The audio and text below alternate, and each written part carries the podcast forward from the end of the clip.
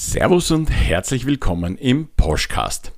Mein Name ist Wolfgang Posch und in meinem Podcast geht es um Gewohnheiten, Veränderungen und Erfolg.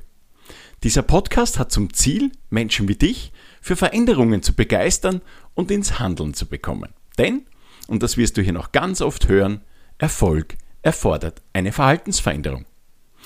Doch in Wahrheit schrecken die meisten Menschen genau davor zurück, unterbewusst oder bewusst.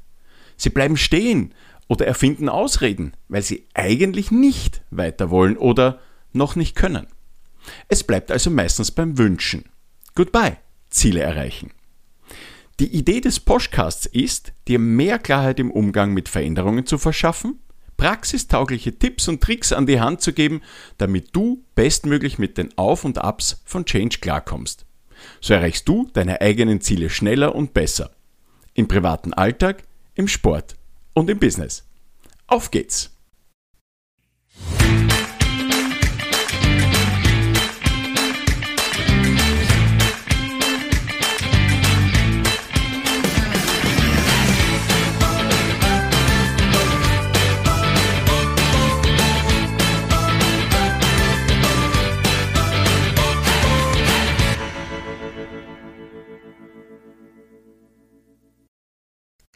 Für all jene, die mich noch nicht kennen, ich gebe mal den Tipp in Folge Nummer 1. Da erzähle ich etwas mehr über mich und meine Hintergründe, warum ich den Podcast ins Leben gerufen habe. Also einfach Folge 1 anhören, ähm, dann wisst ihr schon mal besser Bescheid. Aber für all jene, die es trotzdem gerne nochmals hören möchten, hier ein Short Rap. Mein Name ist Wolfgang und ich werde heuer 50 Jahre alt. Meine sportliche Faszination hat sich dem Sprint-Triathlon angehängt das ist, mich fasziniert einfach dieser, dieser Dreikampf, dieser Dreidisziplinkampf in einer sehr kurzen Variante. Ähm, man kennt es üblicherweise von Ironman, aber das Sprint-Triathlon ist recht kurz, ist in so einer Stunde, eineinhalb Stunden vorbei für die meisten. Und da mache ich mit und äh, deshalb trainiere ich auch jede Woche äh, sehr viel.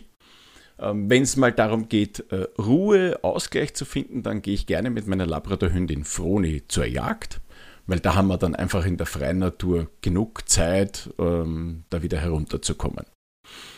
Meine Woche begleitet aber eigentlich das Wichtigste auf, äh, auf dieser Welt für mich, das ist nämlich meine Familie. Äh, ich bin verheiratet und habe zwei inzwischen schon erwachsene Kinder.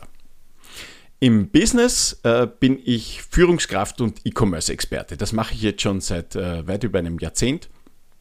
Ähm, da werde ich immer wieder gerufen, wenn es darum geht, Online-Lösungen performanter zu machen, schneller, besser und lukrativer. Ich bin aber zusätzlich auch noch Unternehmer, als Podcaster, Keynote-Speaker. Und ich werde immer dann gerufen, wenn Menschen für Veränderungen zu begeistern sind und ins Handeln zu bekommen. Dann rufen mich Unternehmen an und bitten um meine Expertise rund um Change, Motivation und Ziele erreichen etwas gedauert, bis etwas 50 Millionen Teilnehmer oder User hatte. Und das Spannende ist, das Telefon hat dafür 50 Jahre gebraucht. Das Radio noch immer 38 Jahre, um 50 Millionen Menschen zu erreichen. Beim Fernsehen ging das dann schon schneller. Da waren es dann nur mehr 20 und das Mobiltelefon, also das, da gab es ja auch eine Zeit vor dem Smartphone, das hat dann nur mehr 12 Jahre gedauert. Das Internet hat in sieben Jahren bereits diese 50 Millionen User-Grenze geknackt und Facebook gar nur mehr in vier. Der absolute Hype wird immer mit Pokémon Go angegeben, das gerade einmal 19 Tage gebraucht hat, um 50 Millionen User auf die Plattform zu holen. Das heißt, in der Wahrnehmung kommen immer mehr solche Veränderungen jeden Tag auf uns zu und sie werden immer schneller. Gefühlt würde man sagen, es fallen immer mehr Reissäcke in China um und wir erfahren davon. Das wiederum führt aber äh, zu immer mehr Veränderungen im Alltag. Also man passt ja dann aufgrund dieses Informationsüberschusses auch sein eigenes Verhalten an. Also da kommen dann Veränderungen im privaten Bereich. Ähm, früher ging man, also früher bedeutet, wie ich noch äh, jugendlich war, also das war noch in, im letzten Jahrtausend quasi, ähm, da ging man noch fort, um sein Gegenüber zu suchen. Heute bewegt man sich oftmals nicht mehr vom äh, Tablet oder vom Smart äh, Screen weg. Man sucht seinen Partner online, zielgenau. Mit dem veränderten Suchverhalten äh, und dem anderen Ergebnisverhalten muss man aber mal zurechtkommen. In der Freizeit und im Sport äh, wird heute überall getrackt, äh, um Veränderungen bestmöglich zu steuern, um die Ergebnisse möglichst schnell zu erreichen. Ein hohes Maß an, an Ungeduld steckt da schon dahinter. Eine Fülle von Daten, die wir da heute anfallen lassen, um möglichst schnell Veränderungen äh, einzuführen. Vor allem aber im Business, da stehen Veränderungen ja, an der Tagesordnung. Ähm, Wenn es darum geht, im globalen Wettbewerb neue Geschäftsmodelle zu finden. Ja, ich selbst arbeite im E-Commerce. Ähm, das kommt heute quasi in jedem Businessmodell vor. Und das bedeutet aber immer, dass bestehende Prozesse erweitert oder verändert oder teilweise sogar abgeschafft werden. Das bedeutet aber auch im, weiteres, im weiteren Sinne, und wir haben es ja alle mitbekommen, diese große Pandemie und das Thema Homeoffice, auch Arbeitsmodelle verändern sich auf einmal. Äh, Menschen bekommen andere Bedürfnisse auf den Tisch serviert, die sie so bislang nicht kannten in ihrer geregelten Arbeit. Ähm, da passiert ganz, ganz viel und da wird auch noch viel passieren in den nächsten Monaten und Jahren. Es findet aber auch im Business ein riesiger Generationenmix statt. Früher, also, als man gesagt hat, man ging zu den großen Konzernen, da gab es Karriereleitern und da war dann, ich sage mal, immer alles recht alterssortiert. Also die, die damals klugen Köpfe waren alle gleich alt. Und das findet aber heute nicht mehr statt. Ähm, ein Digitaltalent würde ich grundsätzlich nicht in meiner Altersklasse suchen, sondern eher unter der Altersklasse meiner Kinder. Und diese Vielzahl an Veränderungen, die nehmen wir wahr.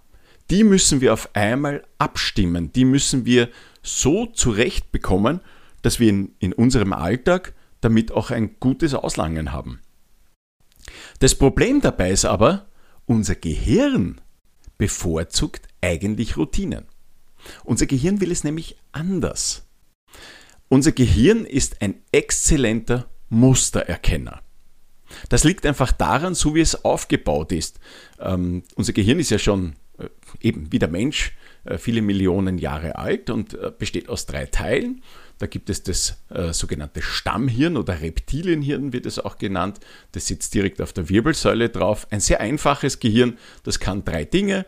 Es kann entscheiden, ob, äh, ob man angreift, ob man sich zurückzieht, also flüchtet oder erstarrt. Diese drei Zustände kann es steuern, das ist sehr, sehr vereinfacht gesagt. Darüber legt sich sein Body, das limbische System. Diese beiden arbeiten seit äh, ja, Jahrhunderttausenden sehr eng und abgestimmt miteinander zusammen. Das limbische System beheimatet die ganzen Informationen von ähm, guten Gefühlen, schlechten Gefühlen, also alles, was Fühlen äh, ähm, im Wortstamm hat, das ist dort zu Hause. Ähm, die beiden, wie gesagt, sehr eng miteinander verwoben, arbeiten auch sehr, sehr gut miteinander. Und das Dritte, das, was uns äh, als Menschen eigentlich so unterscheidet, dieser Neokortex, das, was wir üblicherweise, wenn wir ein Gehirn sehen, auch tatsächlich sehen, das, das große Gehirn, ähm, das, dort ist die ganze Kreativität, die Logik, das, die Zukunft, all das ist dort drinnen verankert. Wie gesagt, sehr, sehr vereinfacht dieser Zusammenhang. Ähm, das Problem ist nur, wenn es um Veränderungen geht, Bedrohungen unserer, unserer jetzigen Situation, dann ist dieser Neokortex, also dort, wo dieses logische Denken zu Hause ist, sehr, sehr durchlässig. Und das geht dann zurück in das limbische System und das Stammhirn und dort wird nur mal entschieden, was hat uns früher gut getan und das wird gemacht. Und da kommen wieder diese Routinen, diese Gewohnheiten zum Ziehen. Denn Gewohnheiten geben uns Sicherheit. Die, diese Gewohnheiten erlauben uns einen Ausblick in die Zukunft quasi. Ähm, dadurch, dass wir etwas immer wieder gleich tun, bekommen wir auch eine Übung damit, was das er Ergebnis ist oder das zu erwartende Ergebnis. Ganz stark merkt man das im Business zum Beispiel dann immer, wenn das Wort Prozesse fällt. Dann geht es genau darum, immer wieder das Gleiche zu tun, um möglichst gleiche Ergebnisse zu erzielen. Die Qualitätssysteme von Unternehmen leben förmlich davon. Also immer wieder reproduzierbare Fehler zu erzeugen, ähm, damit man das hier dann entsprechend steuern kann. Das sind im, All im Alltag nennt man das dann eben Gewohnheiten, Routinen, Muster und solche Dinge. Haben wir die und verwenden wir diese äh, Gewohnheiten, dann glauben wir, dass wir wissen, was am Ende des Tages Gutes für uns rauskommt. Und das haben wir sicherlich alle schon einmal gehört in unserer Jugend, diesen Spruch, üben, üben, üben. Also ich denke jetzt zum Beispiel an den Sport, ja, den Triathlon. Wenn ich in einem Wettkampf stehe ähm, und mit dem Fahrrad äh, meine 40 km/h durch die Länder ziehe da in der Ebene, dann ist mein Organismus so gefordert, dass nur mehr quasi ein Tunnelblick überbleibt. Das ist übrigens immer so in Stresssituationen. Ja. Das ist nicht, äh, den Tunnelblick darf man sich vielleicht nicht so vorstellen, dass das gleich ganz eng zusammengeht, sondern das beginnt leicht von außen, wird immer enger, je nachdem, wie bedrohlich diese Situation ist für unseren Organismus. Und wenn man eben etwas in diesen ähm, verkleinerten Fokus dann umsetzen muss, dann ist nicht mehr so viel Bewusstsein und Energie da, weil ja der Körper mit der restlichen Situation vollkommen beschäftigt ist. Das heißt, wer etwas übt und übt und übt, wie gesagt, unser Gehirn ist ein Muster, ein Routinentier. Ja? Wer etwas übt und übt, das geht in das Unterbewusstsein über und verbraucht dann im Tunnelblick weniger oder keine Kapazitäten. Das heißt, es ist klug, für die Dinge, die man tun will, Routinen einzurichten. Die Frage, die aber immer wieder dabei steht, ist, welche Routine hilft mir und welche Routine ist mir eigentlich hinderlich. Und da möchte ich auch gerne noch warnen davor, das ist veränderlich. Ja? Eine, eine Routine, die dir heute Gutes tun kann, kann vielleicht schon nach in zwei Wochen, wo du neue Erkenntnisse erlangt hast, komplett hinderlich sein. Ähm, und das ist die Tücke, die da dahinter steckt. Äh, man muss dann vielleicht auch noch unterscheiden bei diesen Gewohnheiten. Sind sie denn eigenmotiviert? Also tust du das von deinen freien Stücken aus, weil du dich dafür bewusst oder unterbewusst entschieden hast? Oder ist das fremdmotiviert? Also, ich denke jetzt an eine Geschäftssituation im Business. Ähm, es gibt ein neues Programm, äh, das eingeführt wird, um das Unternehmen zu steuern und alle müssen sich jetzt auf dieses neue Programm einstellen und diese neue Bedienung lernen und die neuen Prozesse. Da bist du fremd motiviert. Ähm, wichtig dabei zu wissen ist, das folgt ähnlichen Prinzipien in deinem Kopf. Ähm, man muss aber dann natürlich schon nochmals unterscheiden, äh, wie die Motivlage dahinter ist. Ja, also es heißt ja eigenmotiviert, Motiv steckt da dahinter und das Motiv ist immer der Anlassgrund da dafür. Dasselbe haben wir natürlich auch äh, beim Thema Motivation, da steckt auch Motiv drinnen. Also kommt immer darauf an, ist das eine Eigenmotivation oder eine Fremdmotivation. Um jetzt herauszufinden, ob diese Gewohnheiten, mit denen wir uns tagtäglich beschäftigen, äh, für deine Abläufe hinderlich oder hilfreich sind und du nicht in dieser Gewohnheitsfalle stecken bleibst, möchte ich dir gerne noch fünf Tipps mitgeben, wie du erkennst, wie die Gewohnheitsfalle äh, nicht zuschnappen kann oder immer weniger zuschnappen kann. Tipp Nummer eins: Du solltest zulassen, dass du selbst in Routinen gefangen sein kannst. Ich weiß, das klingt jetzt ein bisschen blöd, aber es ist tatsächlich so. Das Problem ist ja, dass die eigene Sichtweise immer richtig ist. Also muss man zuerst einmal zulassen, dass man sich selbst gegenüber sagt, vielleicht liege ich diesmal selbst nicht richtig. Vielleicht hat sich etwas verändert. Das ist der allererste Schritt, der erforderlich ist, damit du aus dieser Gewohnheitsfalle überhaupt herauskommen kannst. Das zweite ist etwas, so habe ich mir zurechtgelegt. Vielleicht hilft dir das auch.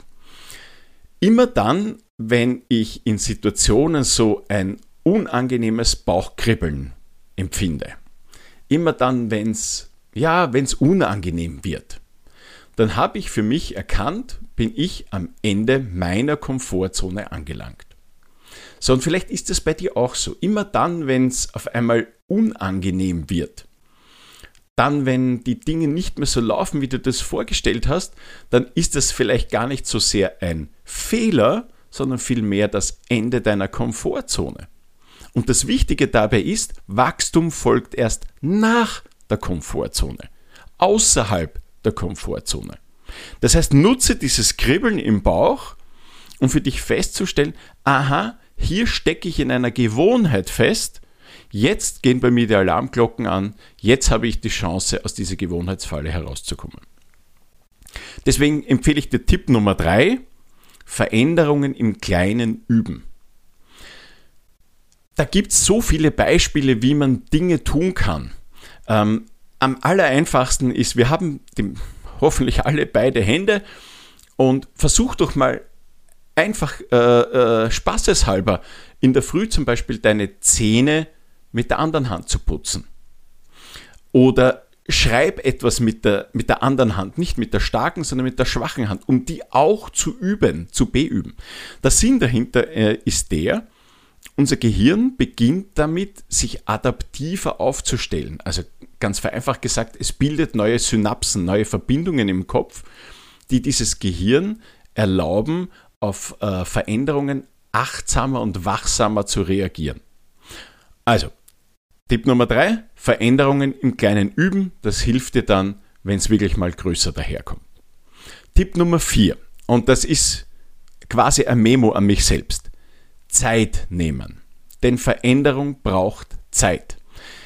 Diese neuen Prozesse, die man hier einschult, wir dürfen nicht vergessen, wir lernen diesen Gewohnheitstier Gehirn etwas Neues an. Und da mein Tipp vor allem an die Führungskräfte draußen. Und deshalb Tipp, ich habe den Fehler selbst oft genug gemacht bei meinen Mitarbeiterinnen und Mitarbeitern. Es gibt, und da kommen wir in einer späteren Folge noch dazu, den Unterschied zwischen Prozess und Inhalt von etwas, das wir neu schulen. Und deshalb immer zuerst den Prozess schulen. Ja, immer zuerst das, den Ablauf, den neuen Ablauf sich angewöhnen, bevor man auf die Qualität des Ablaufs selbst und das Ergebnis Wert legt. Denn bei all diesen Veränderungsgrafen, die man in Change-Plänen sieht, in diversen Veränderungsmodellen, ist die untere Achse, die X-Achse, immer mit einem kleinen t versehen. Das heißt Zeit. Deshalb Veränderung braucht Zeit. Tipp Nummer 4. Veränderung braucht Zeit. Nimm dir die Zeit. Tipp Nummer 5. Es gibt auch noch so eine Art persönlicher Veränderungstyp.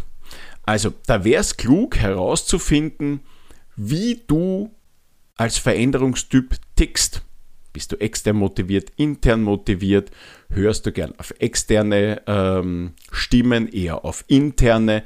Da gibt es noch einen, einen ganzen Haufen anderer Typologien. Da kommen wir in den nächsten Folgen sicherlich noch einmal darauf zu sprechen, ähm, was man da alles noch tun kann, um mit dieser Gewohnheitsfalle besser noch umgehen zu lernen.